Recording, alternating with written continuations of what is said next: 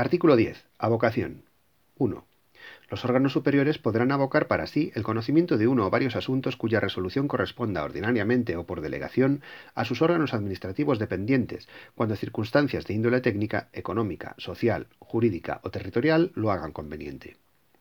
En los supuestos de delegación de competencias en órganos no dependientes jerárquicamente, el conocimiento de un asunto podrá ser abocado únicamente por el órgano delegante. 2.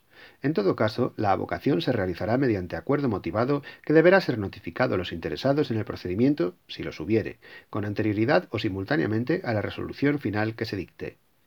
Contra el acuerdo de avocación no cabrá recurso, aunque podrá impugnarse en el que, en su caso, se interponga contra la resolución del procedimiento.